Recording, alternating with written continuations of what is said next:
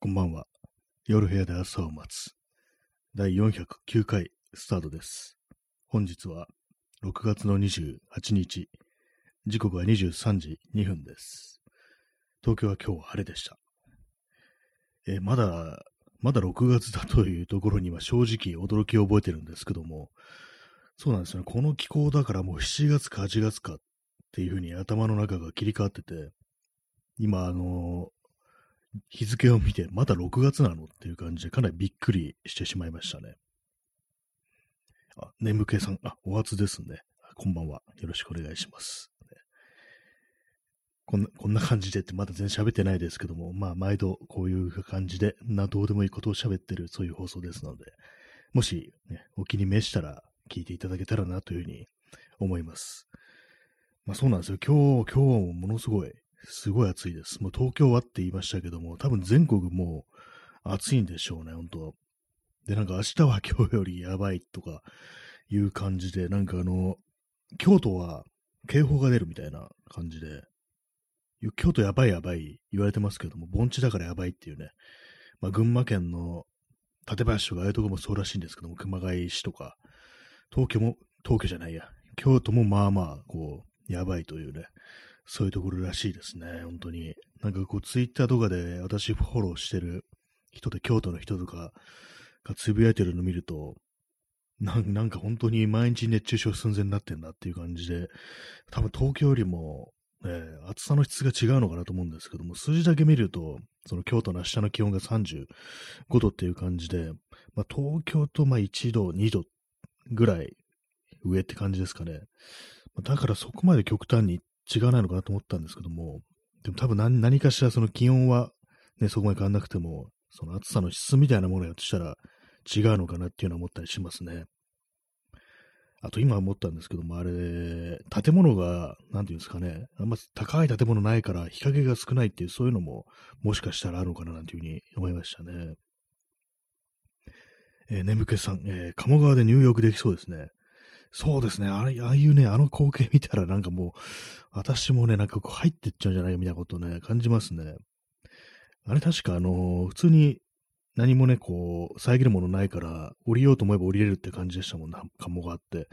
私も修学旅行で一回行っただけなんで、あんまこう詳しいこと覚えてないんですけども、膝下ぐらいまでだったらいいだろうって感じで、もう暑いからもう我慢できんっていう感じで、鴨川入ってしまうかもしれないですね。まあ、ただ、暑さも行き過ぎると、その、川もなんかちょっとぬるま湯みたいな感じになってそうで、それはなんか、それでね、こう、入ったら余計に厳しくなるなんてことあるかもしれないですけども、私も、先月、先月、今月かな、ちょっと前に、あの、東京のね、あの、何川なんだろう、あそこは、あの、綿堀緑地っていうのがあるんですけども、そこ、川が流れてて、で、まあそこもなんかちょっと一部分、結構ね、その、入ろうと思えば入れるみたいな場所あるんですけども、まあんま入ろうという気にはならなかったですね。結構暑い日ではありましたけども、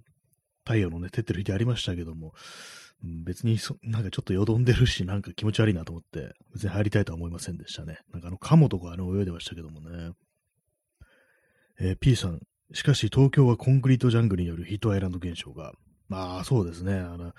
その問題がありますよね。どこにからもなんかこう、発散するものがないって、緑、土があんまないから、こう、あれですよ、溜め込むっていう、そういうことありますよね。本当になんかあの、日が暮れてからもう、壁とかね、地面がこう、あ、今熱持ってんだ、これみたいなのって感じますからね。そういうのね、こう、ある、あると、まあ、それはそれでっていう感じですけども、まあ、京都どうなんですかね、京都の緑の具合って、まあ、東京よりは多いような気がするんですけども、川もね、なんか、こう流れてるしってとこで、まあでもね、京都大変そうっていうイメージが、まあありますね。本当なんかど、す、ここは涼しいよっていうね、あんまこう意見を聞かないんですけど、多分そういう人は多分そう、わざわざね、つぶやかないのかと思いますね。ほんと今じゃ、というかもうここも何年かもう普通に北海道も暑い暑いっていうね、声が聞こえてくるし、もうどこにも逃げ場がないみたいなね。まあ、山の上の方とか標高が高いところとかはひょっとしたら、まあ、過ごしやすいのかもしれないですけども、どうなんでしょうかね。あんまなんか、本当になんかどこも、どこにも逃げらんないっていうね、感じですよね。あ、P さん、猫がここは涼しいよと教えてくれる。あ猫は結構ね、そういうの探すのね、得意でしょうね。ほんとなんか死活問題だからみたいなね。暑いとこいたら死んじゃうってことで、ね、外の生き物が。確かにこの季節、ね、猫見ないですもんね、その辺には。多分どこか涼しいところを見つけて、そういうところにいるんでしょうね。やばくなったらこう猫を探して、そこにね、こう、いさせてもらうっていうね、ことをね、した方がいいかもしれないですね。って、まあ、どこにいるかわからないんですけども、まあ、どっか、本当にあるんでしょうね。なんかね、冷たいところとか。下をなんかこう、水とかね、暗渠とかが流れてるような日陰とか、そういうところにね、こう、いるのかもしれないですね。はい。まあ、そんな感じなんですけども。まあ、でもあれですね、昼間、日中とか、私個人としては、その湿度がある時と比べると、やっぱちょっと過ごしやすいんですよね。あの、湿度あると、もう私はもうほんとものすごい汗かくんで、今ぐらいの感じだと、割とカラッとしてるんで晴れてると、その分でなんか結構楽っていうのありますね。まあ、汗かくはかくんですけども、不快さは少ないっていう感じで、まあでも不快さは少なくっても、あの、この日曜ね、あの、自転車に乗って、こう、隅田川の前行ってたんですけども、その時、まあ、正味3時間ぐらい、こう、外でね、こう、ブラブラしたり、まあ、そう自転車走ってたりしたら、もう帰りや、もう家に着く前ぐらいに、ちょっとあの、やばいなっていうね、熱中、これ熱中症一歩手前だな、みたいな感じになったんですけども、まあ、具体的に何、どういう感じかっていうと、まあ、汗がね、こう、だらだらで止まらないっていうのと、ちょ心臓のがね、あの、動悸がするっていう、まあ、自転車乗ってるからね、こう、動悸がするっていう時はまああるんですけども、その一生懸命こいた時とかは。それがあの、大してね、こう、スピード出してないのに、普段だったらそんなにこう疲れないっていうね、心臓に負担かからないようなスピードなのに、なんかバクバクいってんだって感じで、これあんまりこれ頑張ったらやばいなみたいに思って、まあでももうすもうすぐ着くから、10 15分か20分かぐらいも着くから、ここはもうちょっとたやし飲んでいこうっていうね、感じで、まあ、ちょっと無理をしてしまったんですけども、運が悪いとああいうところで、こう、行き倒れるのかな、なんていうふうに、ちょっとね、思いましたね。はい、えー、今日のタイトル、やっとタイトルに行きますけども、あの、買い物が楽しくないっていうことなんですけども、まあそうなんですよね。本当こう、今、あの、ネットで買い物とかね、しますけども、なんか、ああいう感じで、こう、いろいろね、こう、ずっとずっとね、こう、検索して、こう、ずらーっと並んでくる商品。で、まあ、その中にもう関係ないやつもね、大量にあるわけですよ、なんか本当に。ね、そういうのなんか見てると、どんどんどんどん疲れてくるなっていうのを思ったりして。で、最近あの、ちょっとパソコンのケース、ケースってまあ、ノートパソコンとか入れるケースじゃなくて、そのデスクトップのパソコンの側ですね。なんかあれをね、新しいやつにしようかなみたいに思ってて、まあ、今使ってるやつがもうもう相当古いやつなんで、その USB ポートが古いんですよね。あの、3.0とか3.1とか今ありますけど、またタイプ C とかね、ありますけども、そういうのじゃなくて、あの2.0なんですね。遅いやつなんですよね。裏側にはね、そういう3.0だとか3.1だとか、まあ、タイプ C とか最新のやつもあるんですけども、一番アクセスしやすいフロント側にあの USB2.0 しかないっていうのがあって、で、まあそういう状態だと、あれなんですよね。私あの、カメラで、デジカメでね、こう写真を撮るので、で、その SD カードをね、こう、読み込ませると。まあ具体的にあの、カードリーダーですね、に SD カード挿して、で、それを USB のポートに挿すんですけども、それが本当裏側に挿すのがすっごいめんどくさくって、で、まあ、ね、フロントになんかそういうね、ケーブル伸ばして取り付けられるっていうようなね、こう内部配線のね、そういうやつを買おうかなと思ったんですけども、ね、値段見たらなんか結構高いんですよね、なんか。3400円とかして、いや、なんか USB ポート、ね、3.0のやつ2つと、あと、ね、カードリーダーとか挿すだけに3400円もすんの？みたいな感じで、だったらケースごと新しいのにして、でね、新しいやつなら、そのフロントにあの3.0のね、速い USB ポートがあるから、じゃあもう新しいのしちゃえばいいんじゃないの？みたいな感じで、でまあ、最初ネットで見てたんですけども、でもね、あの質感とかよくわかんないんで、やっぱちょっとあの、店頭で行って見てみるかっていうのと、まあいいのがあったらちょっと買っちゃおうかなみたいな、そのまま持って帰ってこようかなみたいな感じで、量販店に、家電量販店に行ったんですけども、今日。まあなんかちょっとあれなんですよね。自分のね、買おうと思ったものが結構安いやつだったんですけども、いざ見てみたらもう思ったよりこう安っぽいっていう感じで、なんかプラスチックだなっていうね、あの、電源のね、スイッチのボタンとかがかなりプラスチック、プラスチックっぽくって、それにこう、ショックを受けてね、今使ったやつはちゃんとした金属のやつなんで、なんかそれを見たらなんかめちゃくちゃこれ安っぽいなって感じで結局やめてしまいましたね。まあでもなんかそうなんですよ。何をね、こう、買っていいかわからない状態なんですけども。まあでも冷静に考えるとこれ、いるのかなみたいなね、気持ちもあるんですよね。今んとこ別にあの使えてるっていうね、あれはありますから。で、まあさっきあのね、その3400円とかの USB3.0 のポートを増やすやつ、それも別にね、あの、内部配線のやつじゃなくて、普通に USB のね、ハブを買ってきて、あの、ちょっと長めのね、ケーブルの60センチぐらいのやつ買ってきて、で、まあ、その、そしたらね、まあ、普通に、ちょっとアクセスしやすいところにね、配置できるんで、まあ、それでいいのかな、なんてことをね、まあ、思うんですけど、なんかそういう感じで、あの、結局なんか物を買おうと思った時に、これでどんだけ、ね、これ必要なのかなみたいなことを考えるんですけども、まあ、大体において、まあ、なかったらないで別にいいなっていうものばっかりで、どうしてもこれがね、必要で、こういうのがあったらもうすっごい便利になるし、なんかすごい気分も上がるぞみたいな、でもそういうね、買い物っていうのがね、本当に最近なくって、何をね、買うにしても、まあ一応、買っとくか、これ、確保しとくか、みたいな感じで。まあ、大して別に必要でも何でもないけど、まあ、消耗品だしな、買っとくか、みたいな感じでね。そういうなんか非常に消極的な買い物がちょっと多いんですよね、なんかね、本当に。特にそれがあの、パソコン関係のね、品物ってそういうのが多いんですよ。特にあの、ね、あの、ストレージだとか、あの、SSD だとか、ハードディスクだとか、ああいうものって本当なんかね、消耗品ですからね、使ってるどんどんどんどんなんか容量食って、こう、でも新しいの買わなきゃな、どんどんデータ増えてきたらしな、みたいなね。私なんかあの写真を保存しておくんで、もうなんてなものね、あの、でっかいハードディスク、容量のね、あるハードディスクをなんかこう、ケースに入れてドカンと置いてあるんですけども、なんかそういうのね、こう新調するのも、まあ、別に何も変わらないんですよね、本当に。ああ、なんか余裕ができたな、みたいなね。そのぐらいのことしかないんで、こう一切この、外見的にも変わらないし、利便性もそんな変わらないわけですよただデータを入れておくっていうだけなんで、でもそういうのもあってなんか非常にこう、虚しい買い物というものがね、まあ、増えたり、増えたりというか、まあそういうものばっかりになっちゃってますね。最近買ったものでよかったのはあれですね、ワイヤレスイヤホンですね。それがまあ結構まあいいなという感じなんですけども、ただ、機能的にはあれなんですよね。ワイヤ、ケーブルがなくなっただけで、別に今まで使ってた有線のイヤホンだとかヘッドホンだというものと、そこまでね、体験が違うっていう感じにはならないわけですよ。楽になったなっていう感じなんで、まあ、だからね、こう、そんなに面白い買い物でもないなっていうのがあったりして、もう本当なんか、ずっとそんな感じですね。盛り上がる買い物ということをこう、ね、長いことしてないですけども、前はなんかこう、あれなんですけどもね、カメラのね、こうレンズとかをね、買ってたりしたんですけど、最近なんか別にそんなに欲しいものもなくてね、買ってないですね。もうなんか、まあ、あんま写真を撮るのに熱心じゃなくなっちゃったっていうのもあるんですけども、なんか割にまあ今の夫人で、ね、こう、大丈夫かなみたいになっ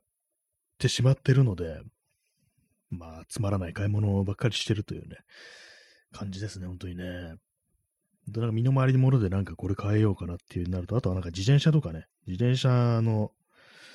パーツとかなんですけども、あれもなんかもう固まっちゃって、もうこのね、構成でいいやみたいな感じで、一番まあこう、扱いやすい、乗りやすい感じになってるんで、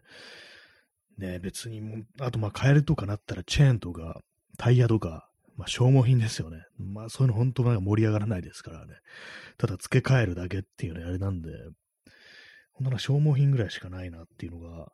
あの、本当に非常にね、こう、つまんない買い物してるなっていうふうに思います。多分本当に欲しいものって何なんだろうたまに考えるんですけども、まああるんでしょうけども、なんかないんですよね。でも本当に欲しいものはものすごく高いものだったりするのかなって思いますね。本当に手の届かないようなものだったりして、そうなんですよね。なんかこう、何も、いつの間にか何も欲しいものがなくなってしまったっていう、そういうことを感じますね。あれば便利とかね、こう、あったら使うなっていうものばっかりで、欲しいものっていうのが、こう、なくなりましたね、本当にね。たまにカメラとか、すっごく高いやつ、もしこれ変えたら、ね、こう、どうだろうみたいなのを考えるんですけども、それこそあの、ライカとかのね、あの、100万以上するのとかありますけども、あんなこう、レンズとかもね、込めてどんどんやったらもう、ね、200万ぐらいとかね、多分かかるのかなと思うんですけども、もし自分がこういうのをね、こう持てたらどういう風に使うかななんてことを思うんですけども、なんかあんまりなんかね、こう想像してもね、こう、盛り上がらないんですよね、どうも。なんかやっぱりそう、高いものをね、扱うっていうことに対して気遅れがあるっていう、慣れてないんだと思います。高級品をね、扱うことに慣れてないというね、まあ、こういうのまあ文化的な貧困なのかもしれないですけども、実際まあ手が届く届かない以前の感じで理解ができないというね、まあそういう感じでなんかそれこそなんか文化的な貧困みたいなことにこう位置するのかもしれないですけども、そうなんですよね。結構高いものってね、今変えたとしても、それを扱うにふさわしい、ね、こう、腕を持ってるかどうか、あと、まあ、気兼ねなくそれは使えるかとかね、本当なんか腫れ物を触るようにこう使うっていうのって、やっぱりなんかちょっと違うなと思うんですよ。特にあの、カメラみたいなね、こう実用品というか、撮ってなんぼ、使ってなんぼみたいなものっていうのは、本当大事に大事にね、こうしてね、こう、気をつけて気をつけて使うってなるなると、なんかちょっと違うのかなというふうに思うんですよね。ある程度ラフに扱えるぐらいのこうメンタルがないと、あなんか高いもの持ってても、あのうまく使えないのかなってことは、まあちょっと思ったりするんで、たまにね、こう想像すると、ライカってね、結構重いんですよね。あの、重くって、で、あんまグリップとかがしっかりやる感じじゃなくって、結構そのあ、あれなんですよね。こう、なんか自分だったらちょっと不意に落としちゃうんじゃないかみたいなね、そういうこと考えるんですけども、そうなるとね、私がもしそのね、100万、150万とかね、こう出してライカのカメラを買うとすると、すっごいの気をつけながらね、使うと思うんで、もう写真どころじゃないみたいなね、傷とかつけちゃダメだとか落としちゃダメだみたいな、そんなことを考えながら撮った写真ってものが果たしていいものになるだろうかっていうね、まあそういうのがあるんで、だからまあ有効活用できないんじゃないかってことを想像するんですけども、そういうのありますよね、本当にね。まあなんか車とかバイクとかああいうものもなんかこう、ね、思うんですけども、買うね、高いものは高級品というものがあって、そういうのを好きな人は本当にお金をつぎ込むっていう世界らしいですけども、やっぱり中には本当にこう、あれなんですかね。腫れ物触るように、傷つけないように傷つけないようにっていうのが戦々恐々し恐々としながら乗ってるなんていう人も、まあ、いるんですかね。まあ、の昔読んだあの、こちら葛飾区亀有公園前発出所で、あの、普通のね、あの、独身のサラリーマンがポルシェを買うっていうね、頑張って頑張ってお金貯めてポルシェを買うっていうね、で、なんか、狭いアパート暮らしの会社員がね、ポルシェを買うってあるんですけども、それがなんかこう、本当に全てをね、こうポルシェにかけてるから、すごいね、こう、丁寧に丁寧に扱うわけですよ。で具体的にどう扱うかっていうと、駐車場じゃなくて部屋の中に入れるとか、あと、部屋の中でなんかあの、洗ったりする、洗車したりするんですよ。ポルシェちゃんって言ってね、なんかこう、普通にお湯とかでね、なんかね、こう、シャワー、シャワーというかね、お風呂入れるみたいな感じで、それこそね、動物とかね、赤ちゃんを、そういう感じでこう、扱ったりするんですけども、最終的にあのアパートが火事になって、あの燃え燃えるっていうね、なんか結構悲惨なね、終わり方をするんですけども、中にはああいう感じでこう、その車だとかバイクだとかに接してる人もいるのかな、なんていうふうに思ったりするんですけど、どうなんですかね。たまに何かそういう物欲みたいなものがあるってどんな気持ちだと思って、そういう高級品とかいうね、なんかこう、そういう、例えばね、非常に高い車だとかね、バイクだとかそういうもの動画を見たりするんですけども、やっぱりなんか自分がそれを扱うことというね、ことを考えると、やっぱなんかこう、ね、リアリティがないなってことを思ってしまったり、まあ、実際リアルじゃないんですけども、まあ、特にバイクなんかの免許持ってないですからね。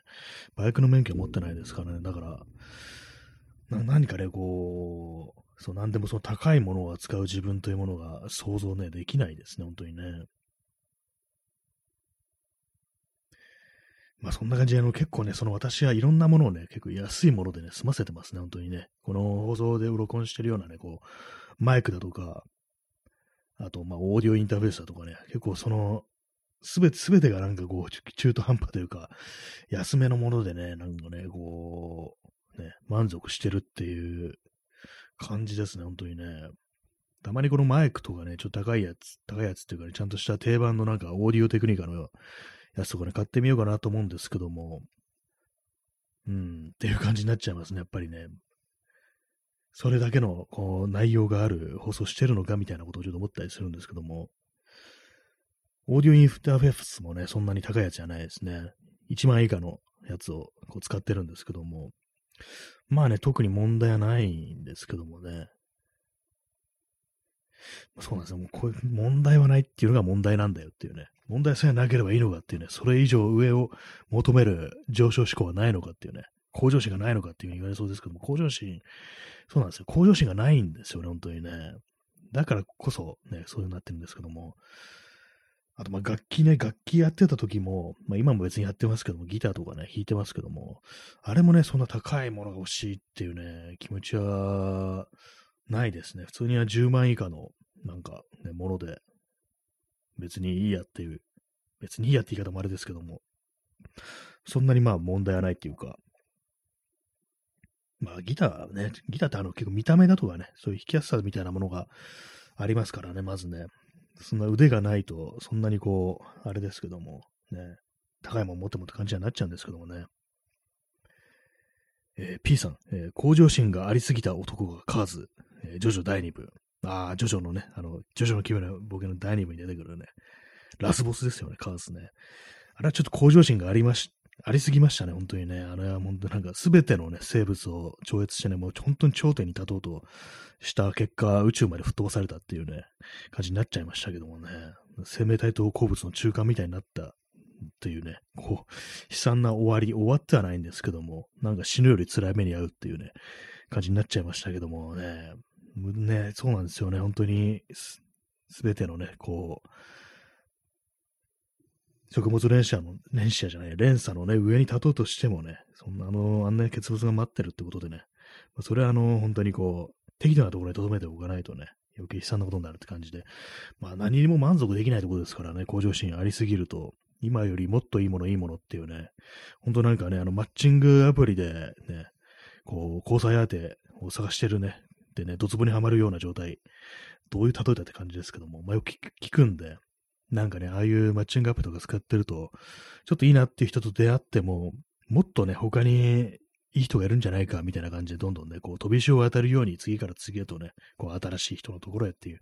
ことが本当によくあるっていう感じで、普段ね、なんかそんなことあんま考えない人でも、そういうふうな風にね、な行動を取ってしまうっていうね、非常になんか邪悪な、こう、アプリというか、サービスというか、そういうものらしいんですけども、なんかね、やっぱりそれも、向上心とはちょっと違うのかもしれないですけども、満足することを知らないというのも非常になんかしんどいことなのかなっていうのは、まあ思ったりしますね。はいね。まあそんな感じね、今日のね、本当やっぱ今日みたいに暑い日だと、あれですね、離脱者が多いですね。今日本日7名の方にお越しいただき、我慢強い方が3名残ってらっしゃるということでね、4, 4名の方がこう離脱して、ね、大気圏に突入していったという感じですけども、まあ、何言ってるかわからないですけども、なんかどうもね、この数字をどうも私は見てしまうっていうのがあるんで、たまに隠したりしてね、こう、喋ったりしようと時あるんですけども、あんまね、こう数字気にしてもいいことないですからね。この辺はね、本当になんかね、もうさっきの話じゃないですけど、やっぱりこう満足するっていうことも重要だなっていうふうに思いますね。誰か一人でもいてくれたらいいじゃんっていうね。そしたらそこにこう全力を注いで喋ればいいんだよっていうね、気がしますけどもね、本当にね。私のね、こう、敬愛するミュージシャンでブルース・スプリングスティーンという人がいるんですけども、ね、ブルース・スプリングスティーンはあれですからね、俺はたとえ客が一人だったとしてもプレイするっていう風に言ってますからね、まあそういうね、感じでね、こう、そういう数字とかに左右されないでね、こう喋っていけばいいなという風に思います。えー、P さん、えー、バカの、バカ者どもが太陽を克服したいと思わないのか何者をも支配したいと思わないのかあらゆる恐怖をなくしたいと思わないのかこれは何、誰が元ネタなんですか？なんか、私今ちょっと貝原雄山っぽいね、感じで今読んでしまいましたけども、なんか言いそうなね、感じですよね。吸血鬼の、ね、吸血鬼の貝原雄山っていう。あこれカーズこういうセリフあったんですかね ?P さんカーズというコメントいただきましたけども、私第2部読んだんですけども、あ、あ、でも今思い出しました。なんかありましたね。そうですね。あの、まだ他のあの、ね、柱の一族が、ね、たくさんいた時ですね。他のまだ同族がね、あの、シジシとか、こう、ワムーとか以外にも、サンタナカーと、以外にも、こう、たくさんいた時の時代の階層でしたね。そういえば言ってましたね。確かに、あの、他のね、他の仲間たちや一族は、こう、太陽を克服しないでも、地下にいて、こう、ね、自分の、まあ、養分だけさえあればいいという感じだったらしいですね、そういえばね。そう考えると別にその邪悪な、ね、こう、人間性をも、人間性というか人間じゃないですけども、まあそういうものでもなかったはずなのが、こう一人のね、もうカリスマというかなんというかね、非常に強い、向上心のありすぎたね、こう、男に、こう、逆に滅ぼされるっていうね、そういう恩恵派は、そういうことになってしまったらっていうね、ことなんですね。全然貝原雄山じゃないですよ。なんかバカ者がっていうね、なんかこう、説教してるのを見ると全部貝原雄山にこう、頭の中でね、こう変換されてしまうっていうのがありますからね。まあ、美味しんぼはね、こう日本人に非常に大きな影響を与えているという説がありますからね、こういうバカ者がとかね、なんか言ってると、まあ、全部こう、貝原雄山のね、感じでこう、頭の中で再生されるっていうね、感じですけども、ね。なんかそういえばドラマ版の美味しんぼってありましたね、昔。江森徹っていう俳優が、あの、貝原雄山だったような気がします。そして見た目がかなりね、こう漫画に寄せてて、うん、似てるなっていうことをなんかね、思った記憶ありますね。記憶ありますねって割となんかこう、最近見たんですけども、今年か去年かね、なんか YouTube で昔のなんか実写ドラマ化された時の美味しんぼってなんかこう動画が上がってたんで、見たら結構貝原に似せてるなみたいなね、ちゃんとあの白髪みたいなものね、白髪というかメッシュというかね、なんかよくわかんないですけども、それも再現してて、で、割となんかそんなおかしくも言えませんでしたね。こう漫画の格好をしてるっていう感じじゃなくって、まあ中にはこういう感じのね、こう風景の人もいるかななんていう風な感じで、割と自然だったっていうね、そんなところですね。まあでも全然そう、貝原龍ちゃんじゃなくてカーズだったっていうね。小さいつが、この、ね、カタカナなんですけども、このバカ、バカ者どもがっていうね、こう、小さいつがカタカナっていう、なかなかね、これがこう、荒木博彦らしさをね、表してますね。えー、P さん、三国連太郎と佐藤浩一の美味しん坊。あ、なんかあった気がしますね。それも、なんか聞いたことあるような、実際の親子ですからね。三国連太郎がお父さんでね、こう息子、佐藤浩一、ね、こう、山岡四郎とね、貝原雄山で親子ですからね。なんかありましたね。その、それはなんか実物は見たことないですね。結構何度も、あれなんですね。ドラマ化されてるんですかね。三国連太郎、三国連太郎、貝原雄山ってちょっとなんか、あんまイメージじゃないような、なんかあんまどなんなそうな感じですからね、三国連太郎って。まあ他のね、映画のイメージかもしんないですけども、どっちかと言ったらなんか高校やみたいなね、感じのね、イメージがありますけども、やっぱりあの、釣りバカ西とかをね、思い出しますね。まあ、佐藤、佐藤ご一の山岡四郎はなんかちょっとわかるようなね、ちょっとあの、ブライっぽい感じっていうのはまあちょっとありますね。最初私、あの、佐藤浩一と三國連太郎が親子だってことをね、長らく知りませんでしたね。まあね、名字、名字違いますからね。まあ、貝原雄山とね、山岡四郎も名字違うしっていうね、感じですけども、ね、